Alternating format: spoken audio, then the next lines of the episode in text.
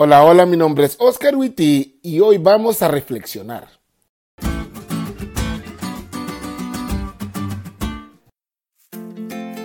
¿Te ha tocado ver que en ocasiones hay personas que hacen mucho en una comunidad y otros que no hacen nada? Una vez platicando con el pastor Holguín, me decía que el problema no es la gente, el problema es el líder. Que él en su experiencia ha notado que por muy difícil que sea la gente o muy difícil que sea la situación, el líder adecuado puede motivarnos. Vamos a ver un par de historias. El rey Saúl tenía cualidades impresionantes. Era el más alto de todo el ejército, fuerte y gozaba de una personalidad magnética, pero se había convertido en un cobarde estaban en el campo de batalla. Había un ejército más grande que ellos, más fuerte que ellos, más armado que ellos y un capitán grandísimo llamado Goliat. El rey tenía miedo y todos tenían miedo.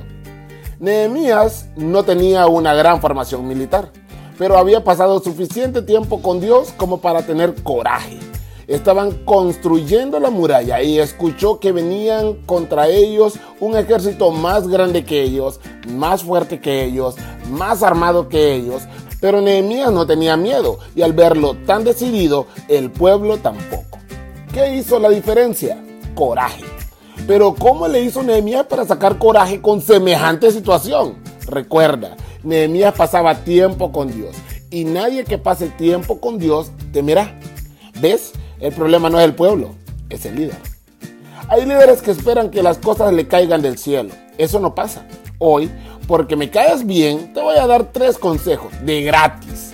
Número uno, conoce de tal forma a tu Dios que sepas, pero de verdad, que sepas que Él está con vos. No estás solo en tu liderazgo. Número dos, actúa. No te quedes de brazos cruzados. Dios bendice el esfuerzo. Y número tres, recuerda Dios no te ha dado un espíritu de cobardía, sino de poder. Dale campeón, dale campeona. Tú puedes.